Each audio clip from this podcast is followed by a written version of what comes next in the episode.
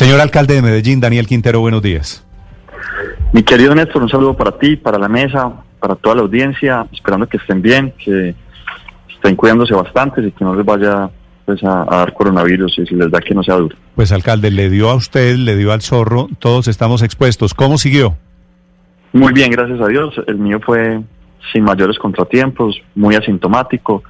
Eh, lo importante sí es que pude cuidar a la familia, pues, porque yo estaba aislado previamente para evitar que se contagiaran y, quizá eso es lo que muchos deberían hacer cuando vivan con personas mayores de 70 años o con comorbilidades. Estar muy pendientes de a quién no quieren contagiar. Yo no quería contagiar a mi bebé y por eso me aislé. Eh, pero otros pueden hacer otras cosas. Ponerse un tapabocas cuando lleguen a la casa si viven con la abuela, con la mamá o con algún hermano que tiene alguna comorbilidad y eso realmente es la, la diferencia es entre el cielo y la tierra. Alcalde. Si uno cuida a sus familiares, no los cuida. De acuerdo. Alcalde, veo que ya le hicieron prueba y ya salió usted negativo, ¿no es cierto?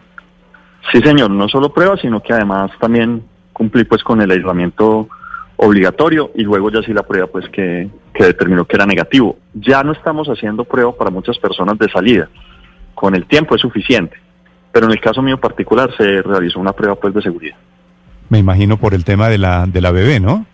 Así es, tal cual. Alcalde, ¿cuánta gente hay como usted hoy en Medellín o en Antioquia con coronavirus y cuánta gente está en plan de salir del coronavirus? Hoy tenemos en Medellín 5.400 personas que tienen activo el coronavirus. Ellos cumplen entre 10 y 15 días en función de si son asintomáticos o sintomáticos de aislamiento y luego de eso entonces eh, terminan ese periodo. En Antioquia la cifra, al menos de contagiados total, nosotros en Antioquia tenemos cerca de 50 mil personas que se han contagiado, pero la tasa de recuperación es muy alta, es decir, el número de personas que ya se han recuperado es muy, muy alto también y por eso, eh, digamos, también se empieza a notar una reducción en la presión en el sistema de cuidados intensivos. Medellín nunca alcanzó los 90% que alcanzaron otras ciudades, siempre estuvimos por los 80 y ahora estamos en los 70 y pues ahí seguimos, no, no podemos cantar victoria, pero seguimos haciendo pues la tarea con mucha disciplina. Claro, alcalde, amanecen además las unidades de cuidados intensivos en el departamento al 82% y ha dicho el gobernador que entonces las cuarentenas, como la que acabamos de terminar en Medellín, se van a repetir. ¿Usted qué está pensando para el próximo fin de semana en la capital antioqueña y así en todo el Valle de Aburrá? ¿Volvemos a cuarentena? Medellín amanece con 78.3, entonces pues obviamente Antioquia y, Medellín tienen datos diferentes porque Antioquia tiene que atender todas las regiones de Antioquia. Eh, para este fin de semana con la gobernación acordamos que este fin de semana, es decir, sábado, domingo y festivo, hagamos una cuarentena adicional. Evaluamos y miramos si ya con eso es suficiente o si habrá que hacer una adicional después. Nosotros creemos, por cómo eh, se vienen comportando algunas variables, que eventualmente eso ya podría significar un punto de inflexión y que podríamos empezar entonces a relajar medidas. Eh, sí. Pero será pues una evaluación que haremos el próximo fin de semana. Pero este fin de semana habrá cuarentena por la vida también.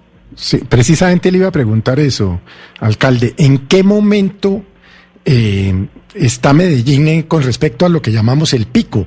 Ya pasó el pico, estamos llegando al pico, vamos para abajo. ¿En qué momento, de acuerdo con, pues, con sus estadísticas, y sus asesores científicos? Hay dos variables que nosotros medimos con mucha atención. Una es camas de cuidados intensivos y a qué tasa se duplican. Es decir, eh, a qué velocidad pasamos, ejemplo, de 100 camas de cuidados intensivos a 200 usadas, es decir, ocupadas. Y otras variables que medimos también es, por ejemplo, el número de llamadas al 123 reportando síntomas. Otra es la positividad de las pruebas. Esas variables combinadas nos dicen que hoy estamos en lo que llamaríamos más que pico, meseta, en la meseta de la pandemia. Ahora esas mesetas son el resultado de eh, lo que uno podría llamar un sistema en equilibrio. Hoy hay un equilibrio, es, tenemos unas cuarentenas por la vida, la gente está disciplinada, está siendo juiciosa con los bioprotocolos. Si la gente se desjuicia, pues obviamente eso sube y por eso también tomamos la decisión de que donde veamos una fiesta, les vamos a cortar la energía a esa casa, porque pues las fiestas son las que nos hacen daño, pues a las fiestas hay que empezar a darles un golpe ahí. Eh, y eh, si nosotros seguimos así, yo creo que podría ser un tema de unas tres semanas más de meseta, para luego empezar una caída. Pero la buena noticia dentro de todas estas cosas que nos trae el coronavirus tan impredecible es que el sistema de cuidados intensivos de Medellín fue capaz de soportar la subida hacia la meseta. Y que dado que ya estamos en la meseta, pues estamos un poco más tranquilos, nos levantamos un poco más tranquilos todos los días en relación a, si las camas van a alcanzar o no. Van a alcanzar, están alcanzando y, y por el contrario tenemos una reducción de número de camas de cuidados intensivos siendo usadas.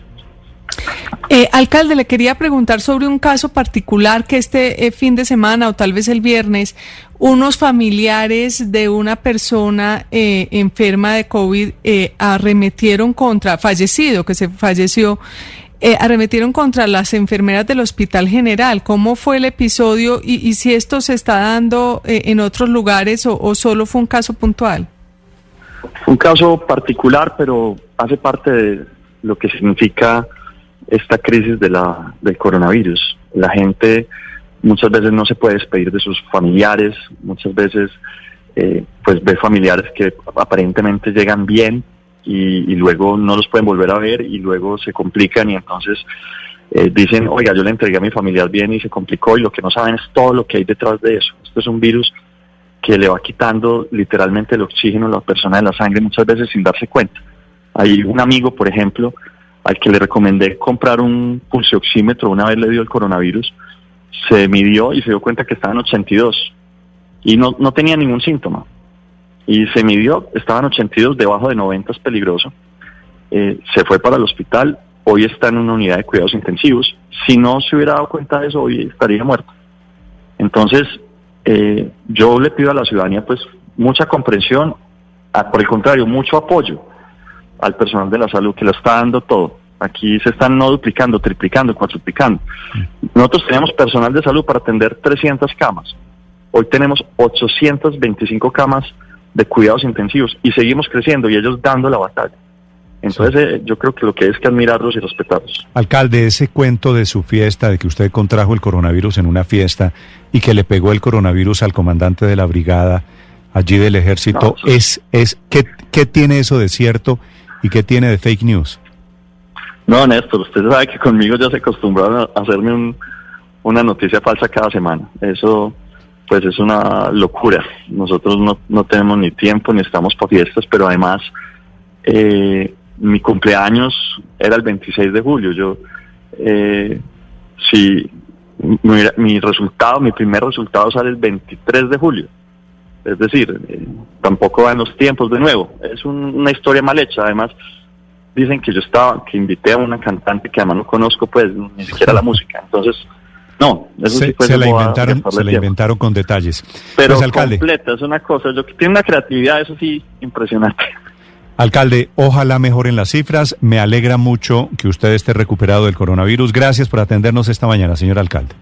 querido Néstor, muchas gracias, mi Dios te pague. Un abrazo.